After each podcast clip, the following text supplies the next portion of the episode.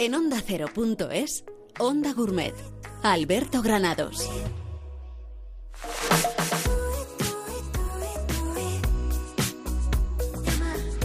Muy buenas, bienvenidos a Onda Gourmet. Bueno, comenzamos hoy nuestro programa, de nuevo un programa muy viajero, porque ahora mismo me encuentro en el puerto de Málaga. Hoy nos ha traído hasta aquí un ah, encuentro que se llama el Encuentro de los Mares. Es un congreso internacional y multidisciplinar que se va a realizar en torno al mar y sus recursos. Por aquí vamos a estar hoy una jornada festiva en la que vamos a conocer cómo se hacen los espetos, cómo se prepara también el bacalao a la parrilla. Vienen de diversas partes de aquí de Andalucía. eh, congreso que está dirigido como he dicho al principio, a fomentar la concienciación profesional y social para su cuidado y explotación responsable. Un congreso anual, que es el primero que se realiza, que va a estar en dos localizaciones diferentes, en Cádiz y en Málaga, y que va a reunir por primera vez pues, a profesionales y a expertos de los diferentes sectores que están involucrados pues, en este conocimiento, en la explotación y en la gestión marina. Vamos a tener desde biólogos a pescadores, a productores, vamos a tener también algún que otro chef que van a ser también encargados se va a hablar del mar, se va a hablar de la fauna, se va a hablar de la flora, se van a hablar de las algas.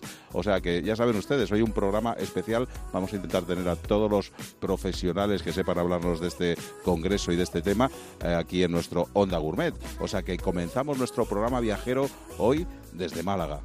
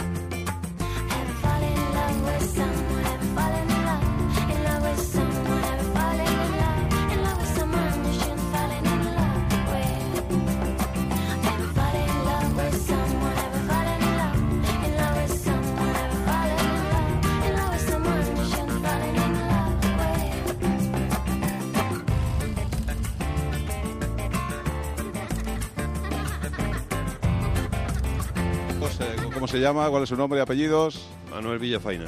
Manuel, he visto que están ahí con los espetos. La verdad es que es un, arte esto de poder hacer ahí de la sardina que salga perfecta con la brasa. Cuéntame cuántos años llevas en esto del espeto y desde, y desde cuándo llevas. 52 años. Tengo un chiringuito. Normalmente todos somos chiringuiteros los que estamos hoy aquí. Y bueno, ya sabéis que algo esencial de Málaga es el espeto. Y bueno, pues aquí estamos dando entre dos mares el sabor nuestro de aquí de Málaga, porque no, que es verdad que ya en otras zonas de Andalucía se hace el espeto, pero como aquí en Málaga en ningún sitio. Y sobre todo porque tenemos unas sardinas especiales, ¿no? que es la manolita que en este tiempo es la es que la solemos tener ahora, en este tiempo. O sea que lo primero, tener un buen producto, ¿no? El primero es un buen producto. Luego tener una caña, caña de verdad, no sean de esas metálicas que hoy día se están haciendo, la caña auténtica de siempre, con su hueco perfecto bien hecho para que la grasita corra a lo justo ¿eh? y se vaya paralizando la grasa y, el mismo espeto, cuando ya esa grasa se ve que está arriba, ya sabemos que está el espeto. O sea que hay que dejarle también poquito tiempo, ¿no? Hay que estar muy pendiente. Yo le veía a usted vigilante de todos los espetos que están puestos en este día hoy tan especial. O sea que hay que estar muy pendiente de que no se pase, ¿no? Exactamente. Tengo, hay una parte que está en la parte de atrás, eh, Paco Cerdán, que, lo está, que los está mirando y el espetero es el que le va dando vueltas. Bueno, producto hay todo el año, sardina tenemos todo el año o se organiza uno para, para tenerla todo el año. Nosotros tenemos sardina todo el año. Sí, lo que sí es verdad que tenemos la, nuestra, la de aquí de Málaga, Málaga, que es la que la que salen los sardines por la noche, que es la manolita. Eh, es, la misma especie, lo que pasa que en esta época son más pequeñitas, eh, tiene una grasa especial y bueno, pues eh, no, no se requiere tanto cocción como la otra y, el, sabor que tiene es estupendo. En esto también se va evolucionando. Eh, en los espetos ya se va colocando casi cualquier cosa, ¿no? ¿Qué más cosas se pueden poner al espeto ahí en una brasa? bueno, se puede poner desde rape, mero, dorada, lubina, eh, gambones, lo que quieran, inclusive hasta carne, porque hemos aprendido de los argentinos también que ellos nos están copiando, meternos en el espeto y la verdad es que sale muy buena también. Eh, ustedes están aquí en Málaga, normalmente donde se le puede ir a, ver si uno quiere disfrutar de una buena sardina al espeto. Bueno, yo creo que todos los chiringuitos tienen. Yo soy el presidente de los empresarios de playa, por lo tanto no voy a decir el mío porque ya todo el mundo lo conoce, como es lógico. Y, y pero cualquier chiringuito yo creo que se come un buen espeto. Pues eso es un auténtico arte, ¿eh? el verles aquí además eh, al lado de la brasa es una, maravilla y es una de las cosas que se va a poder disfrutar en este Congreso de los Mares. Hoy toca disfrutar al aire libre, hoy toca de, disfrutar de los espetos y de, y de la sardina malagueña. Muchas gracias por haber estado con nosotros. Muchas gracias a vosotros.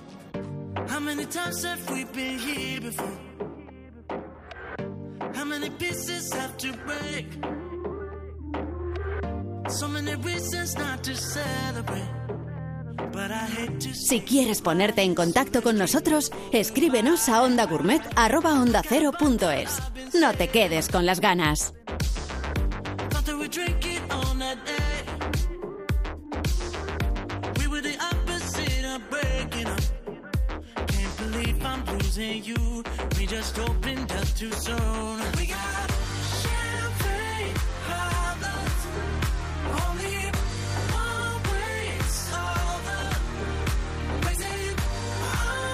Venga, pues tenemos a Benjamín Lana, que es el anfitrión de todo este encuentro de los mares. Lo primero, gracias por la invitación y enhorabuena. ¿eh?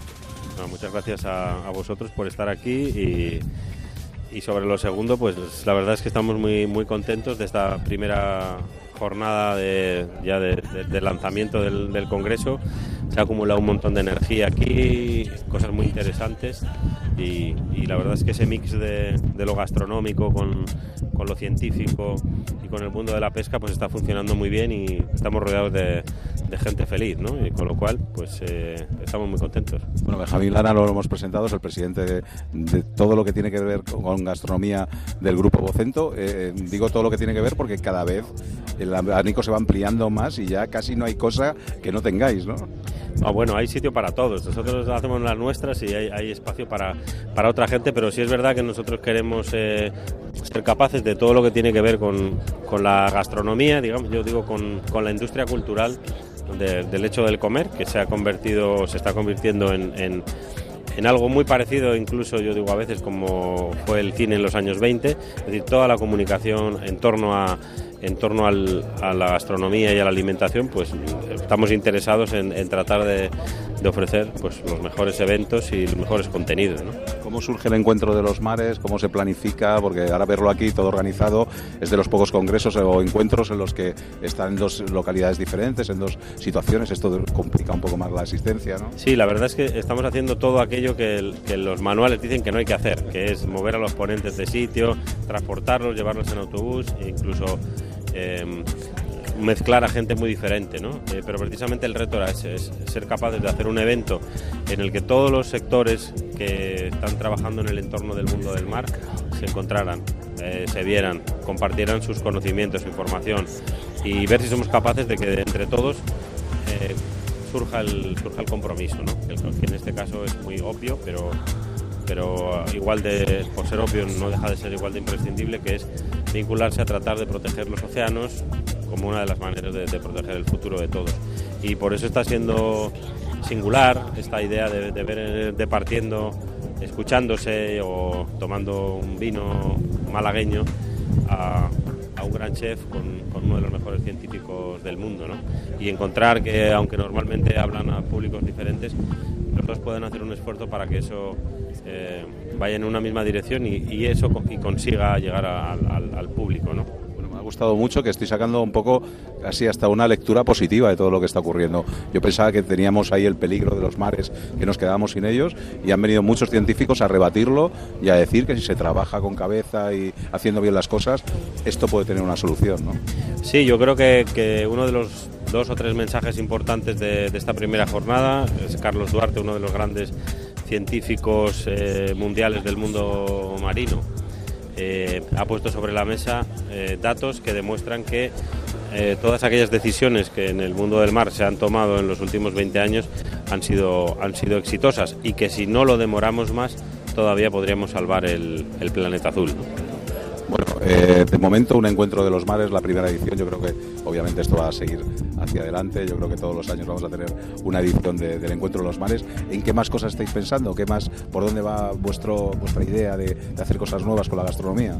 Bueno, eh, como dices, el encuentro de los mares nace para para continuar y para seguir siendo influyente, porque lo que nosotros queremos es eh, contribuir a la concienciación social de, que tenemos que cuidar nuestro entorno, en este caso los mares, y que la gastronomía debe hacer un, esfuerzo un esfuerzo muy importante porque lo puede, porque lo puede hacer eh, para eh, aprovechando toda esa visibilidad que ahora tienen los grandes cocineros que algunas de las ideas importantes de la sostenibilidad fluyen a través de ellos y en eso no lo conseguimos en una sola edición, esto hay que, insistir, con lo cual eh, desde luego que habrá una segunda edición del Encuentro de los Mares.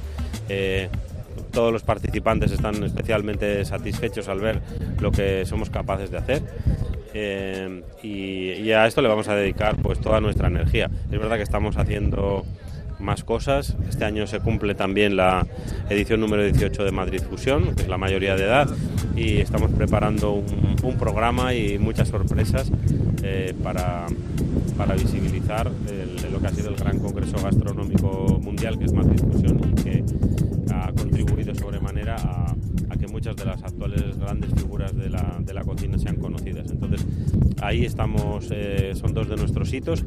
El tercero, por no decir más, va a ser en, noviembre se va a celebrar Bogotá Madrid Fusión. Vamos a hacer un, congreso de alta gastronomía y de gastronomía popular en, Colombia, en Bogotá, en el mes de noviembre, eh, con la participación de una treintena de, de, los mejores chefs del mundo, en algo que se va a convertir en, en uno de los grandes, probablemente en el evento gastronómico más importante de América Latina. Esos son un poco nuestros, nuestros planteamientos.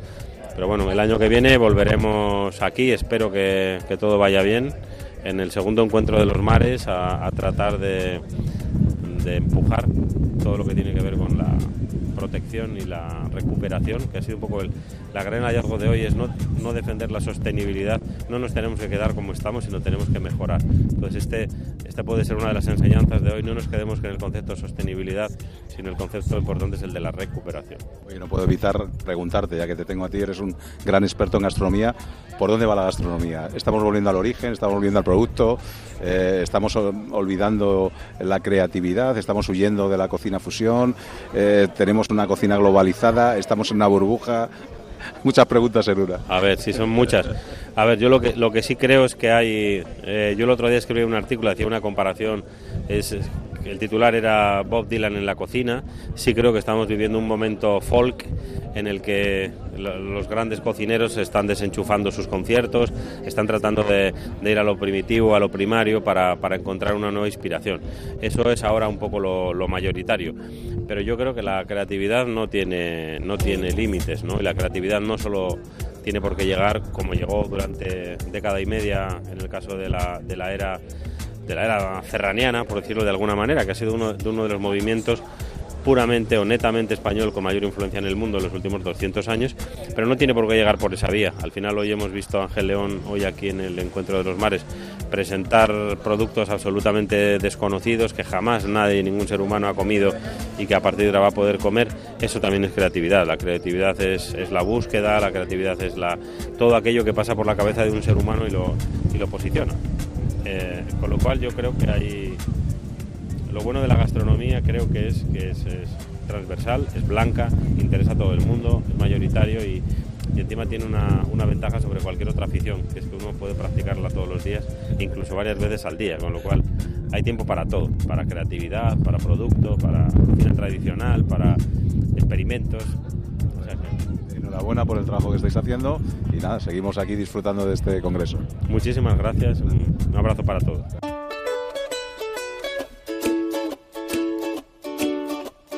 I don't care if Monday's blue, Tuesday's great and Wednesday too. Thursday, I don't care about you. It's Friday, I'm in love. Alberto Granados, Onda Gourmet. Tuesday, Wednesday, break my heart. Oh, Thursday doesn't even start. It's Friday,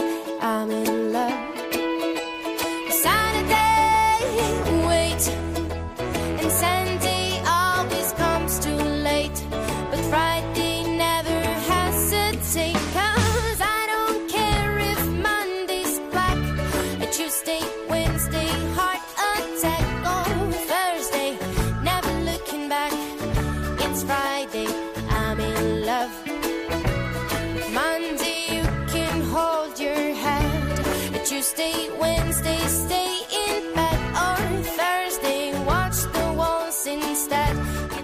Otro de los eh, importantes en este, en este encuentro de los mares es el presidente de la Academia Andaluza, Fernando Vidrobo. ¿Qué tal? ¿Cómo estás? Muy bien, divinamente, Alberto, aquí disfrutando de tener un congreso de los mares en Andalucía, como tú comprenderás, encantado de la vida. Seguís ahí sumando cosas y eventos que se hacen en Andalucía, ¿eh? Pues sí, parece ser que estamos en rachita y entonces, y que dure y que dure todo lo que sea, porque todo, todo sea bienvenido, sobre todo cosas buenas como esta, de calidad, de buen punto, cosas nuevas, ideas diferentes como esta, que, que cuajan muy bien y en nuestra situación entre dos mares, pues siempre hay que aprovecharla y esta es un buen provecho para hacerlo porque además se nota que, que esto tiene futuro, aquí hay mucho de lo que hablar. Aquí tenéis mucho material, tanto de, mm, eh, de producto como humano, ¿eh? porque hay una cantidad de chefs que están haciendo las cosas muy bien. Anoche cenamos con José Carlos García, uno de los exponentes buenos de Málaga, pero es que aparte de los estrellas Michelin, tenéis el taberneo, tenéis, eh, tenéis un montón de cosas aquí en Málaga también, ¿no? Sí, pero son de esas cosas que, que quizás durante mucho tiempo pues no se han puesto en valor. Eh, es verdad que ahí tenemos una despensa espectacular, como tú dices, tenemos otra pata que es el recetario andaluz, que es no rico, sino riquísimo, porque a donde te vayas hay variaciones y hay recetas de dónde sacar y de dónde coger ideas. Y luego pues tenemos por ejemplo, las tabernas que tú mencionas, las tabernas malagueñas, que nadie sabe, nunca ha hablado de ellas nadie, pero que son una gloria y que son una costumbre nuestra de toda la vida. Eh, más que de tapas, se iba de, esas tabernas donde tú picabas algo, picabas una concha fina, picabas una gambita, picabas unos mejilloncitos, picabas unos bolos. Era un picoteo de cosas de mar siempre que, que ahí estaba todavía por, por renacer y que está renaciendo gracias a Dios y como esa, pues ahí pegar el salto pues, a sitios y personas como José Carlos, que llevan desde el principio en esta lucha y que en Málaga es un, es un, un faro, porque por esos países, por eso está en el Muelle 1. Muy bonito esto de un encuentro o de un congreso en el que se esté en dos localidades diferentes y de Málaga se vaya a Cádiz a disfrutar o ayer de la cocina de José Carlos García, pero mañana también de Ángel León, que es otro de los grandes que nos ha dejado fascinados con esas, esas eh, embutidos que quiere hacer marinos y con todo, bueno, con todo el trabajo de investigación. ¿no? Hombre, es que Ángeles, eh, eh, ese sí que es otro, otro faro. Y ahora mismo yo creo que hay muy poca gente o casi nadie que esté haciendo lo que hace él. Y pasar de, estar angustiado por, por saber, por haber constreñido su cocina a, a- a sim- simplemente el mar, ha terminado dándote cuenta de que el mar es infinito y que, y que todo lo que hay ahí, todo lo que queda por descubrir y por hacer, pues es, eh, desde el punto de vista de la alimentación. ¿eh? Que luego estudios científicos los hay, pero hay muchos que se están removiendo gracias a que la gastronomía y alguien como Ángel León los pone, los pone en valor y, y dice y pone, dice y lo investiga y hace que se puedan comer. Y a partir de ahí surgen mil, miles de cosas. Y, y como es, aquello es tan grande y Ángel es tan, tan empecinado, pues de ahí van a salir maravillas porque cada dos meses tiene algo nuevo y va a seguir teniéndolo porque eso es infinito. Y eso lo- por eso la voz del arma de cuidarlo al mismo tiempo que hacer gastronomía y hablar de, de, comida, pues hay, hay que hablar de sostenibilidad y por eso es muy buena la idea de este congreso y también le auguro un buen futuro, sin duda alguna. La última vez que te tuvimos en el programa fue en Sevilla, nos diste algunas pistas de dónde ir a comer, de dónde ir a comer, dónde tenemos que poner la atención, ya no solo de Sevilla, sino de toda Andalucía en los próximos meses, qué cosas se están moviendo por ahí que tú dices, hay que poner ahí el punto de atención. Bueno, pues mira, eh, una novedad que está a punto de caer y, es novedad por la zona y por todo en Tarifa, va a abrir Dani García un, vivo en la playa, en un chiringuito. No es, no es, no es manca esa, no es manca esa, porque ya, bueno, ya sabes que toda la zona de Cádiz ahora empieza a, a removerse todo, todo lo que hay, pero esa novedad allí a mí me parece una cosa tremendamente curiosa. Pero yo a mí me gusta mucho eh, lanzar la mirada al otro lado irte a Almería que hay maravillas y que como tú conociste, pues hay sitios extraordinarios que visitar y quizás son menos conocidos, o toda la zona de- del norte de Cabo de Gata, lo que ellos llaman el levante almeriense, que es una maravilla para visitar y con unos sitios donde comer que poca gente los conoce quizá todavía, pero que son de una calidad y de un, y de un valor extraordinario. Eh, aquí el nuevo proyecto de Dani Cardero, que me lo he encontrado, eh, que me dio la, la desgracia de no poderle ver abierto, eh, porque ayer estaba cerrado estaba y no cerrado. pude disfrutar de su producto, pero ya me ha dicho que lo, pro- lo próximo lo tiene ya a la vuelta de la esquina, ¿no? Sí, eh, se le ha retrasado al pobre más de lo debido por todas las habituales cosas de la administración y administrativa y del papeleo, pero yo no sé si le va a dar tiempo a abrir antes de agosto, yo creo que no, que lo dejará para septiembre, pero ya el sitio está ya empaquetadito, está, le falta poner el lazo porque la obra la tiene terminada y ese será el, el bombazo y la novedad gastronómica de Málaga Capital siguiente que, que, jo, que esperamos con mucho, con mucho gusto. Todos los madrileños a Dani García, que le tenemos con el lobito, nada, y en unas semanas. Pero nada, nada, otro día estuve y esto lanzado para adelante y un gustazo todo lo que hace Dani porque lo va a seguir haciendo y nos va a seguir dando mucha mucha ale- alegría sin lugar a dudas. Así que hay, hay mucho donde elegir. Estaremos muy pendientes, ¿eh? Además, vosotros tenéis ahora las estrellas Michelin en Sevilla, en fin, que tenéis mucho trabajo por delante. Ah, de verdad, ¿no? Ahí el, el otoño también viene caliente. el verano se, el verano, como el verano se larga, pues Pues estaremos muy pendientes, Fernando, ya sabes que eres uno de nuestros habituales, o sea que muchas gracias por haber estado en Onda Gourmet. Pues aquí me tendréis siempre. Muchas gracias a vosotros.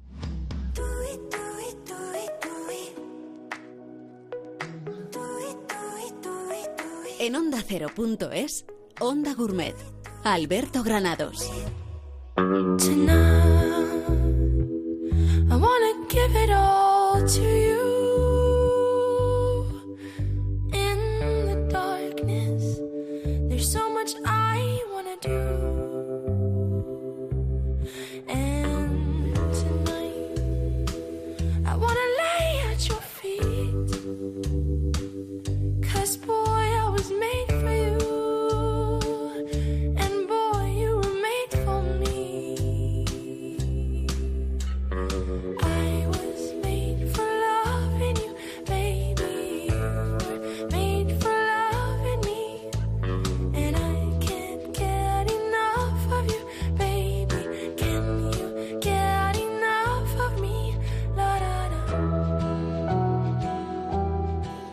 Siempre tenemos que cogerle ahí a Matacaballo, entre una cosa y otra. Ángel León, ¿qué tal? ¿Cómo estás? Muy buena, ¿qué tal? Bueno, siempre sorprendiendo, ¿eh? Siempre nos dejas ahí cuando hay algún congreso, hay algún encuentro de algún tipo, siempre tienes alguna algunas en la manga, ¿eh? Bueno, yo creo que lo, lo bonito de vivir en un micromundo ¿no? como el que vivimos nosotros en el Molino es que luego sales, cuentas las cosas y lo que a, noso- a nosotros, por ejemplo, nos parece ya normales, pues a la gente, ¿no? Y bueno, es lo bonito de la gastronomía, ¿no? Bueno, eh, yo creo que estos, estos encuentros, por ejemplo, de los mares, yo creo que es la primera iniciativa que se va a hacer, pero creo que esto tiene que mantenerse en el tiempo, ¿no? Súper bonito el encuentro. Yo siempre soñaba un encuentro donde hubiera biólogos, donde hubiera marineros, armadores, cocineros, porque creo que ahí en el conjunto de todos está la solución a, a todo.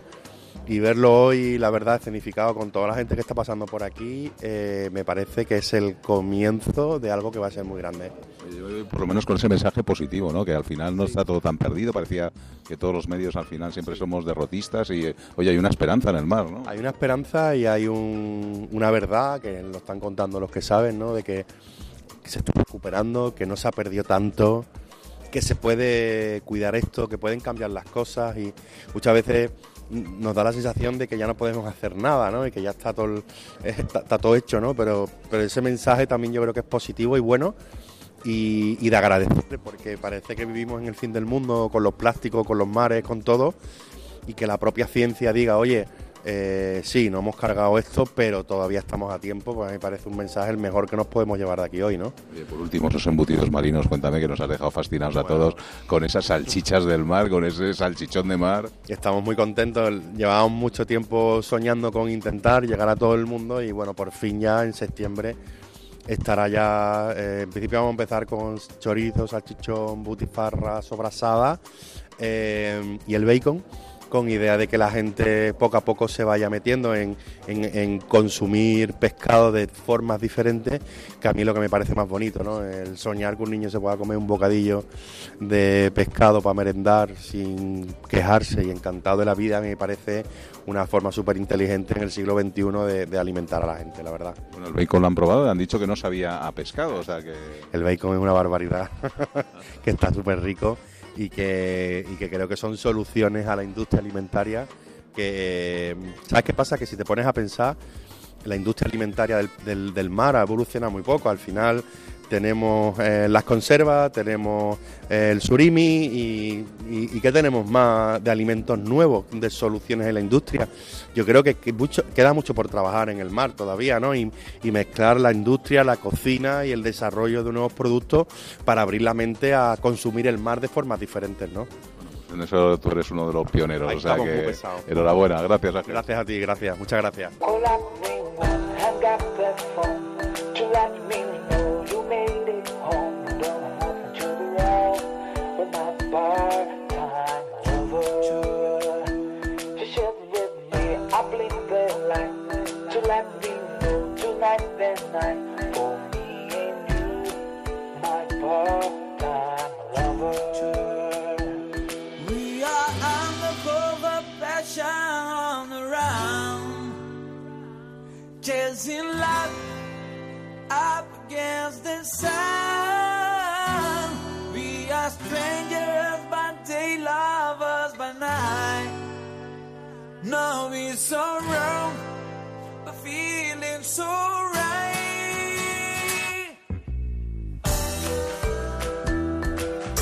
Es uno de los ponentes que además ha estado en este congreso, en este encuentro de los mares, que yo creo que es algo que se necesitaba, ¿no? El poner de acuerdo a un montón de profesionales eh, y hablar de, de cómo es el futuro en, en nuestros océanos y en nuestros mares, ¿no? Claro, yo creo que en el momento en el que estamos y sabemos que esto eh, eh, de la sostenibilidad es un reto para la sociedad en la que los cocineros estamos y donde tenemos mucho que aportar.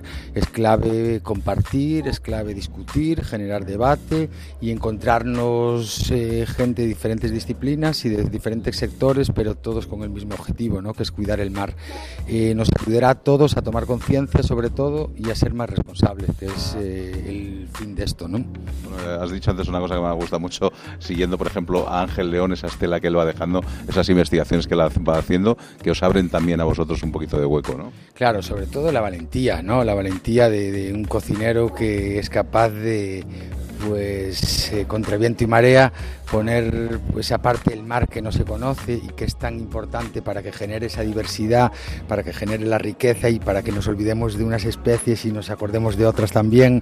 Eh, para mí es de mucho respeto al cocinero al que admiro y sobre todo el que aprendo mucho, ¿no? Eh, nos abre caminos muy interesantes. Tú te has fijado muy bien en esa ría que vosotros tenéis y habéis ido un poquito más allá. Hoy has traído un producto que a mí me ha llamado mucho la atención, ese espárrago marino. Cuéntanos un poco qué es lo que estáis haciendo con ello. Sí, es eh, sobre todo eh, eh, lo interesante fue que las cosas más interesantes están cerquita de casa y por lugares en los que caminas habitualmente y a veces lo que decía también Ángel de observar y curiosear es vital para ir conociendo algo que parece que te va a limitar, que tú te centres solo en tu entorno y curiosamente hace que eso que concentres sobre todo más atención para descubrir cosas maravillosas como es este espárrago. Este fue un descubrimiento de hace tres añitos, dos tres añitos y fue pues eso, acudiendo a la naturaleza y de forma espontánea encontrarnos con, con, con esa belleza y nos ayuda a relajarnos, porque a veces los cocineros queremos estar por encima de todo. Entonces, eh, con, con ese producto lo que creamos fue un poquito el hábitat de- del, del espárrago, ¿no? Sin, sin querer estar los cocineros por encima del producto, del paisaje y demás. Buscar ese equilibrio entre naturaleza y cocinero. Nos ayuda sobre todo a eso. Y aparte que eso lo pone encima de la mesa y eh, algo que es muy curioso y que es muy interesante, que tiene una historia detrás, pero sobre todo lo que más nos interesa es que sea muy rico. ¿Vale? Y esto lo tiene. Llegan los meses de, de julio, eh, temporada alta en vuestro restaurante. ¿Cuándo es cuando vosotros vivís la máxima intensidad ahí en Collar de Pau? Sí. Eh, verano los picos son más potentes, pero eh, curiosamente es un maravilloso milagro. En Ogrove, en una esquinita, en, abriendo casi en 2009 a mediados, eh, contexto duro y todas estas cosas. eh, Trabajamos bien prácticamente todo el año. Conseguimos dirigir el foco a, a Ogrove, a Galicia y vamos bien todo el año. ¿eh? Eh, sí, es evidente. Un pueblo turístico se concentra la oferta en dos meses, pero vamos, vamos muy bien. Vamos muy bien todo el año ¿eh? y estamos felices. Después tenemos que buscar también ese equilibrio. Si estamos al ritmo de verano todo el año, tendríamos que reorganizar todo esto. Así que eh, estamos felices durante todo el año. Y otra cosa, nos permite cocinar todas las estaciones. Hay que centrar el foco a, a, a lo largo de las temporadas. un placer. Hasta la próxima. Placer mío y muchas gracias. Dear darling, please excuse my writing. I can't stop my hands from shaking. Cause I'm cold and I don't Si quieres ponerte en contacto con nosotros, escríbenos a ondagurmet@ondacero.es. No te quedes con las ganas.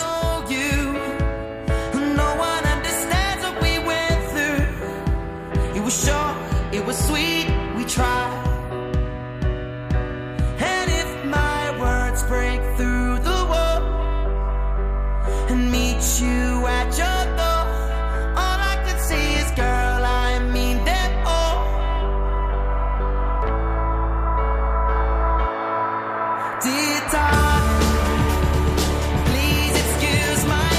Otra de las chef invitadas a este encuentro de los mares es Esther Manzano. ¿Qué tal, Esther? ¿Cómo estás? Hola, muy bien, ¿qué tal? Bienvenida a Onda Gourmet. Bueno, eh, tú además es que de mares y de océanos y de peces tienes que mucho que contar, porque además en tu familia también hay pescadería de por medio, ¿no? Pues la verdad que sí, porque bueno, vivo en un puerto de mar, desde que me casé con Celso, que es mi marido, que es pescadero además, y si mis hijos son pescadores por afición, o sea que, vamos, que llevo rodeada de mar 80% del día. Oye, qué bueno estos encuentros, ¿no? Los que al final un montón de profesionales de todo tipo de, de bueno, pues desde pescadores a, a gente que, que- que utiliza el producto, chef, periodistas, todos un poco para hablar de cómo va a ser el futuro de nuestros mares, ¿no? Pues sí, la verdad que bueno, es un primer encuentro de los mares que yo creo que augura que va a haber muchos más porque bueno, el haber muchas disciplinas dentro de bueno, pues de este evento, yo creo que, que lo que dices, ¿no? Que va bueno, a hacer cambios de opinión entre unos y otros, ¿no? Y bueno, esto genera sinergias y creo que, que va a ser una buena un buen comienzo. Esther Manzano que tiene su estrella Michelin ahí en Gijón, su hermano Nacho con otras dos, que dice ella que las tres son de ella, pero, pero es una broma que tenemos entre nosotros. Pero sí que es cierto, fíjate que los estrellas Michelin de siempre el pescado ha prevalecido por la carne. O sea, el- normalmente casi los estrellas Michelin hay un plato de carne al final, pero casi todos son pescados, mariscos, en fin, que estáis siempre muy pegados al océano, ¿no? Bueno, sí, nosotros por lo menos en nuestro caso la carta, yo creo que el 70% de los platos pues viene del mar. Eh, y sí, igual es una tónica dentro de estrellas Michelin, lo del pescado, no lo sé. Nosotros por proximidad, además es un producto que tenemos tan cercano y tan interiorizado que, bueno, pues ocupa mucha parte de nuestra carta y, bueno, y no sé, yo creo que hay más posibilidades. Dentro de lo que es el mar. En tu restaurante, ¿cuál es ese pescado que no puedes quitar nunca de- del menú o de la carta?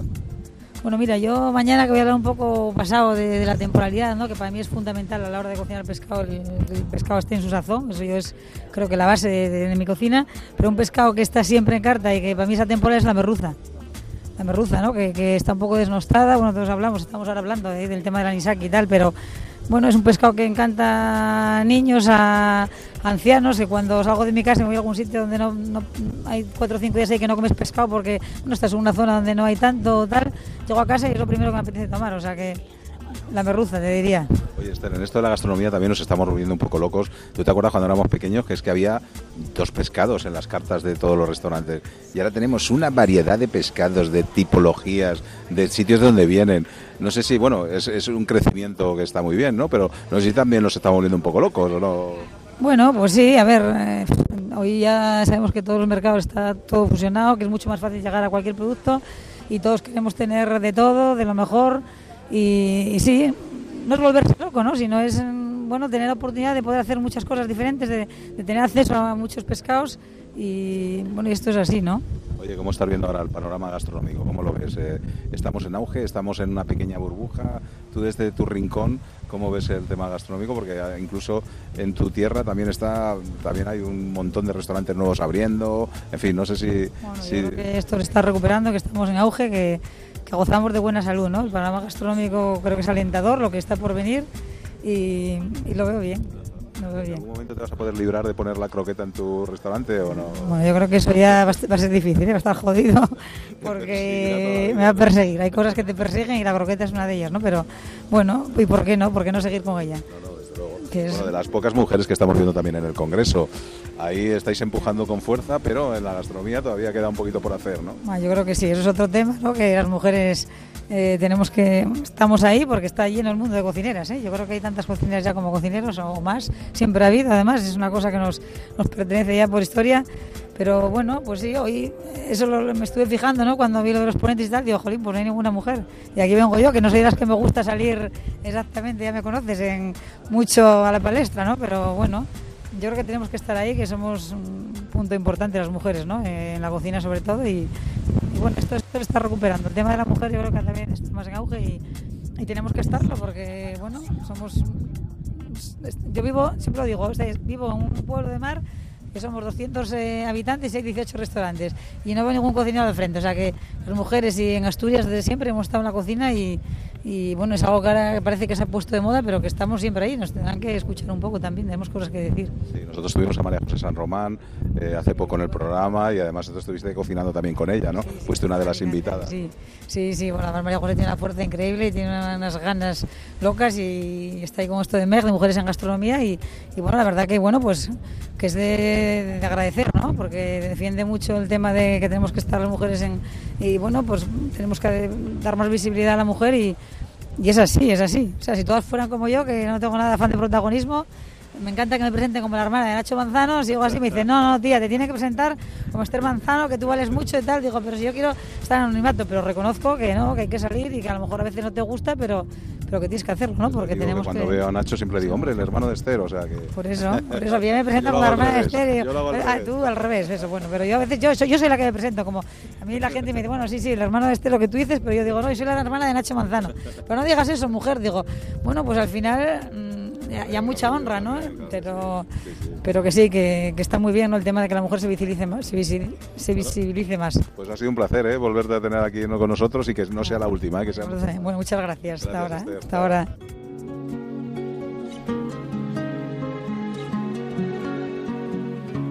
It's little bit fun. The feeling inside. I know my world. You can. En Onda Cero.es, Onda Gourmet. Alberto Granados.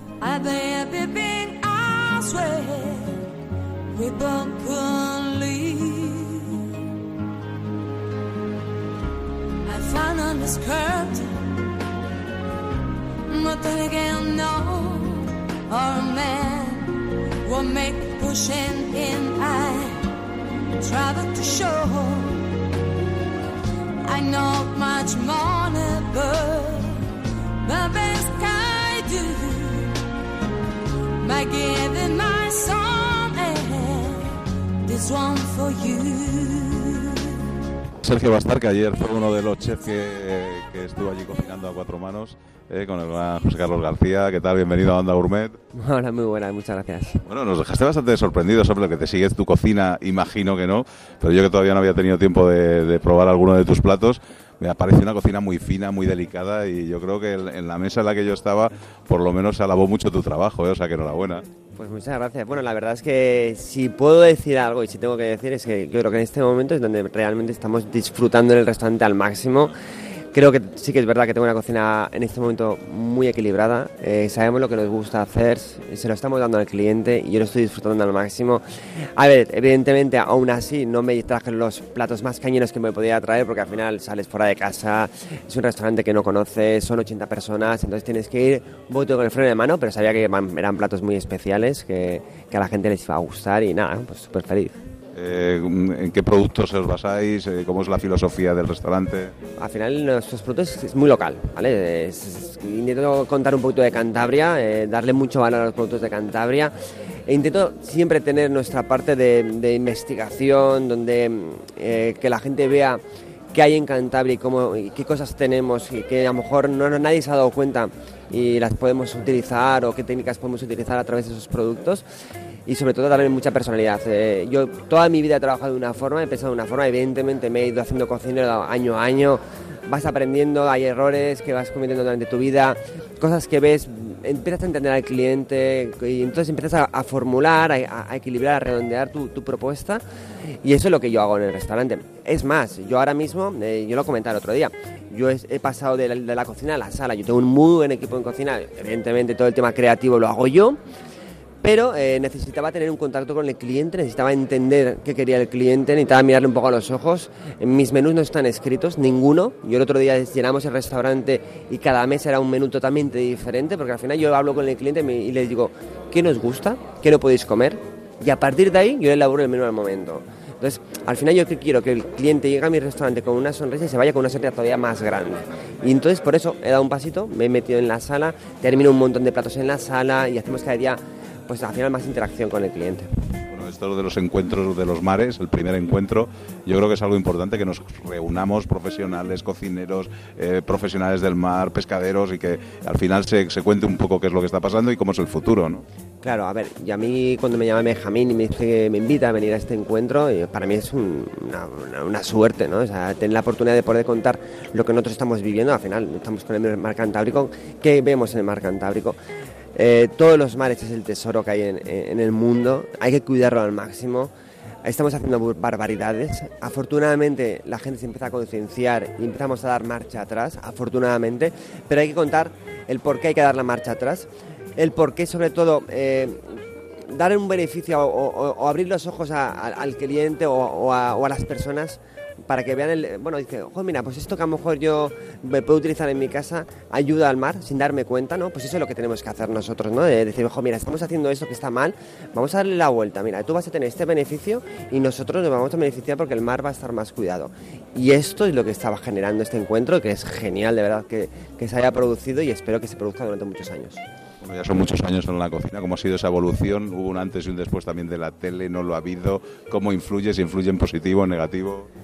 Bueno, a ver, la tele lo que hace es, a mí me dio sobre todo también muchas tablas, ¿no? Al final esas muchas horas de rodaje, muchas horas de, hablar, eh, eh, presión y todo eso es importante. Eh, la televisión es un mundo, ¿vale? Te ponen también, te sitúan en un mapa, pero luego tienes que tener los pies en el suelo y seguir trabajando lo que a ti te gusta, eh, tener tu personalidad, seguir apostando por tu cocina. Y entonces la gente que quiera conocerla va a venir. Hay gente que viene por conocerte a ti, porque te ha visto en la televisión, pero tú tienes que darle algo más, ¿vale? Está muy bien, te quieren saludar, te quieren hacer una foto, pero eh, no, pero yo soy esto, ¿vale? Esta es mi cocina ¿eh? y, tengo- y lo que tengo que hacer es conseguir a través de esa cocina que se vayan contentos, no por ven- venirme a ver. Y eso es lo que nosotros buscamos y conseguimos. ¿Qué amigos te quedaron de aquella edición de, de Top Chef? eh, ¿Con quienes has tenido como más, más cercanía? A ver, amigos todos, sí que es verdad que la más cercanía fue al final mi grupillo que, que hicimos, pues, Carlos, eh, Maripaz, Lucas, eh, Alejandro, son realmente los cuatro, conmigo éramos los cinco que siempre estábamos juntos, que siempre salíamos a cenar y siempre nos reuníamos y eso tenemos una relación pero totalmente, o sea, seguimos hablando, eh, pues no todos los días, pero a lo mejor semanalmente con el WhatsApp y siempre que tenemos una oportunidad y coincidimos en algún congreso, pues, salimos a cenar y esa gente que al final me la lleva para toda la vida. ¿El futuro, cómo lo ves? ¿Qué, qué- qué tienes pensamiento de hacer en los próximos meses, años? Eh, Pues el futuro, eh, no, no sé, seguir evolucionando mi restaurante. Yo le decía a mi mujer otro día, mira cariño, se me ha ocurrido una cosa en sala, quiero romper esta parte de aquí, quiero hacer más vista al cliente, quiero estar más cerca de él. evolucionar, evolucionar. eh, siempre hay muchísimas ideas. Ahora quiero empezar con un proyecto de, de economía circular que lo contaré el miércoles que hago la ponencia, lo voy a, lo voy a hablar. Eh, siempre intentar, a ver, yo vivo en Cantabria, para mí es mi tierra, viven mis hijos, eh, donde crecen mis hijos, donde vive mi mujer, y yo necesito que la- mi tierra crezca, necesito intentar ayudarla de alguna forma, y yo siempre estoy buscando en qué les puedo ayudar, ¿vale? Y en qué me- también pues, ayudo a, mi gente, y en eso estamos. Eh, ya por último, nos quedamos sorprendidos con ese postre, con ese guisante medio dulce, con ese canutillo. Bueno, fue yo creo que la, la revelación de la noche, ¿no? Sí, sí, eso me contaba, eso me dijo Benjamín, oye, este guisante ácido que has hecho, está todo el mundo pensando cómo lo has hecho, tal, no sé qué. Y dije yo, joder, Benjamín, es que no puedo contar todas las cosas, tal. Tú imagínate, tú recuerdas las almendras, siempre de las almendras hay un 15% que son amargas. Pues nada, empezad a ver si hay un 15% de los guisantes son ácidos y darle una vuelta y tal, no sé qué. Bueno, al final, eh, yo siempre he sido un chef que trabajo mucho los vegetales, buscaba, buscaba necesitaba un, romper un poquito con ese estigma del vegetal no puede estar en un postre, yo creo que puede estar de largo en un postre, hay que saber cómo ponerlo, hay que saber qué, hacer con él, ese toque verde que tiene, que tiene tanto la, la- el, guisante como su propia vaina y sabía lo que quería hacer, sabía cómo quería ponerlo, luego hay que equilibrarlo, es, es un dulce, pues el barquillo, el café, tal, y hay muchos secretos que, que, bueno que vamos descubriendo, que le voy descubriendo yo al cliente cuando viene, yo me desnudo y les cuento todas las cosas y siempre animo que vengan a mi restaurante y que tengamos un, ahí un- buen rato juntos. ¿Lo tienes en carta este canutillo tan rico que pudimos tomar? Lo tengo en carta, lo tenemos en los eventos, o sea, lo ponemos siempre porque a la gente le encanta y nada, eh, la verdad que cual- cualquiera que venga a la casa va a poder comer ese postre. Pues nada, ya saben, la Casona del Judío, en Cantabria, allí les espera Sergio Bastar. Gracias por haber estado con nosotros. Muchísimas gracias, un placer.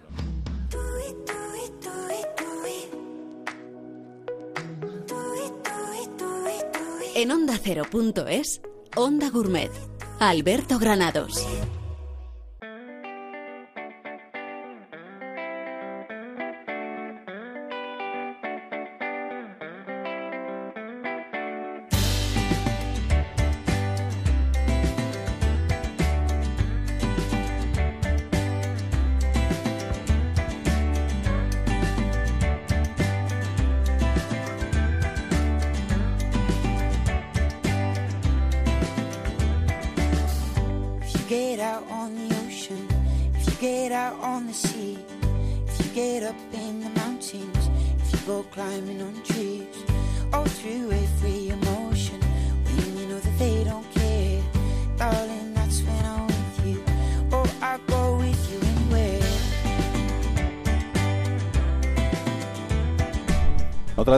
Importantes en este encuentro de los mares es la parte científica. Hemos estado escuchando a muchos eh, restauradores, a muchos chefs, pero también viene la parte científica, que en este caso la pone José Lucas Pérez eh, Llorens, que es catedrático del Departamento de Biología de la Universidad de Cádiz, que va a hacer una conferencia que se llama La Huerta del Capitán Nemo de la etnología culinaria al auge de la ficogastronomía. ¿Qué tal? ¿Cómo estás, Lucas? Muy bien, muchas gracias. Bueno, hay que decir y hay que reconocer a los oyentes que ya llevamos un par de entrevistas, ¿eh? porque no funcionaba muy bien la grabadora y estamos aquí un poco haciendo una segunda repetición de lo que hemos hablado hace un ratito, porque él es especialista en algas. eh, comentábamos que él tiene un libro muy importante que ha recibido uno de los premios pues, más importantes de gastronomía y, que ahora se ha traducido al inglés y que os está dando muchas alegrías. ¿eh?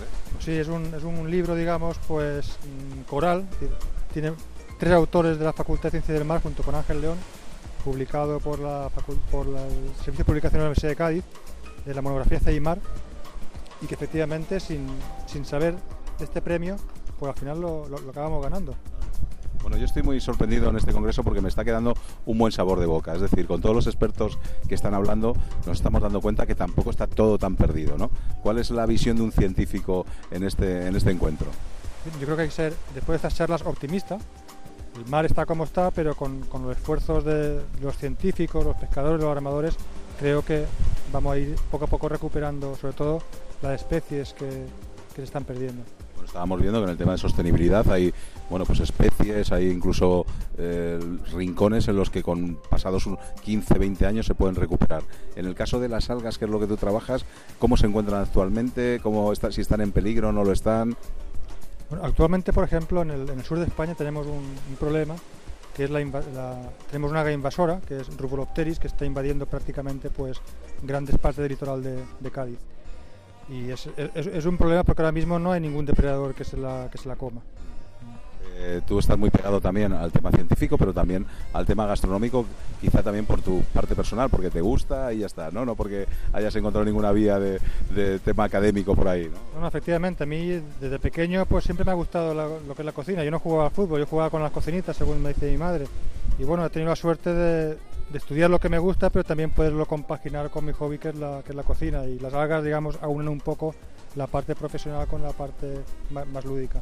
Pero no están tan, tampoco tan metidas en nuestra gastronomía, ¿no? Todavía cuesta trabajo el incorporarlas, sobre todo a la gastronomía de, de casa, ¿no? Porque en los restaurantes sí que la empezamos a ver, ¿no? Sí, efectivamente, aquí digamos en los restaurantes pues se incorporaron desde los años finales de los 80, 90 con, con Arzac, después con, con Ferran Adrià, pero es verdad que en casa todavía está costando, la gente no está acostumbrada a las algas. Aquí en España hay muchas y muy buenas verduras de, de huerta. ¿Cuántos tipos de algas tenemos aquí en España, por cierto? Pues tipo no lo sé, pero en todo el mundo hay lo que son las macroalgas, hay unas 10.000 especies, pues en España podemos tener, pues no lo sé, pero 7, 8 mil sin, sin problema. 7, 8 mil especies. Sí, sí, sí. Lo que pasa es que no todas son comestibles. Y más en el sur, en el norte. Pues, pues no sabría decirte. Yo creo que en el, en- el sur tenemos muchas especies que son muy pequeñitas, en el norte también hay especies que son mucho más grandes, simplemente por, por el clima. Oye, en vuestro libro venían también al final algunas recetas de grandes chefs que incorporaban las algas en sus platos, ¿no? ¿Qué fue lo que más te ha sorprendido? Bueno, pues tenemos en el libro hay 37 recetas de los 16 mejores chefs de, de España, todos los tres estrellas están. Y lo que me ha sorprendido simplemente es la forma de presentar los platos y la variedad de texturas y colores y sabores que, que aportan a la receta, las algas siendo un, un elemento no fundamental del plato, pero sí muy importante como guarnición. Porque el alga en sí no tiene tampoco ninguna cocina más allá de, del hervido o de, o de poco más, ¿no? Bueno, se, se puede incorporar de muchas formas. Por ejemplo, se pueden incorporar eh, pulverizadas, eh, por ejemplo, en Sí, así como si fuera queso parmesano en algún plato, ¿no? Parmesano, simplemente en, en rebozados, con, con- con la masa, con, con- algas.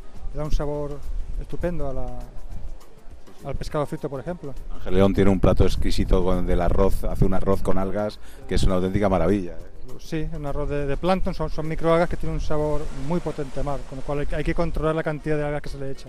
Oye, me decías que en el futuro es posible que con toda la superpoblación que va a haber, eh, el alga sea algo de, eh, fundamental en nuestra dieta, ¿no? Sí, hay un, un periodista inglés, Rick McInran, que dice que en el futuro, cuando seamos 7.000 per- 7.000 millones de personas, comeremos insectos, comeremos eh, carne elaborada en, en laboratorio con impresoras 3D y, y algas. Parece que es una, una comida del futuro.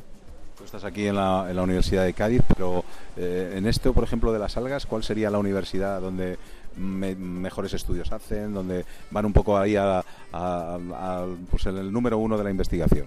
Desde el punto de vista gastronómico, imagino que te refieres, pues por ejemplo, Dinamarca es, es muy fuerte. En Dinamarca está un profesor, Ole Mauritsen, que tiene muchos libros y que colabora, por ejemplo, con el Noma, que en su día fue varias veces el mejor restaurante del mundo y que va muy adelantado en, en todo el tema, digamos, de característica alimenticia o organoléptica de las algas. Bueno, y ahora llega la pregunta de oro. Eh, ¿Un científico eh, incorpora también las algas a su dieta o no? ¿O es solo, de, solo del libro? No, yo, yo los incorporo, en casa comemos eh, algas, mis niñas no, no les gustan las verduras, pero sin embargo las algas las, les encantan. Para alguien no iniciado, ¿qué consejo le podrías dar? Que decir, mira, se puede empezar por estas, son las más sencillas, las más fáciles, las más accesibles a todo el mundo. Pues habría que empezar quizás por las que tienen un sabor menos potente, por ejemplo wakame, que hoy en día se encuentra seca prácticamente en cualquier superficie comercial.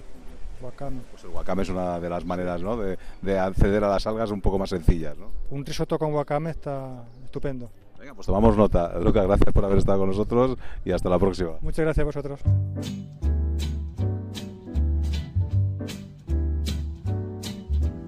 L is for the way you look at me. O is for the only one I see.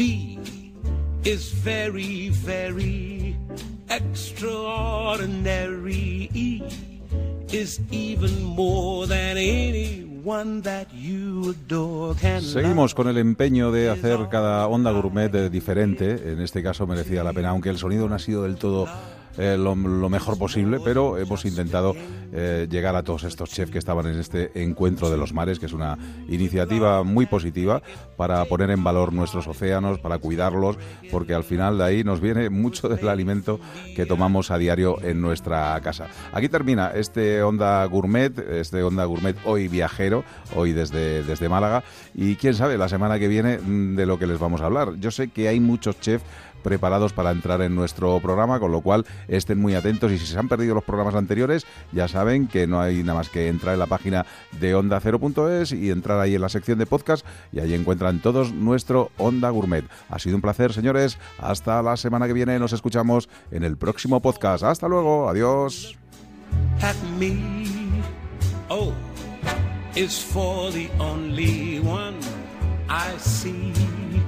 V is very, very extraordinary. E is even more than anyone that you adore can love. Is all that I can give to you. Love is more than just a game for two. Two in love can make it. Take my heart and don't break it. Love was made for me and you. Love was made for me and you. Love was made.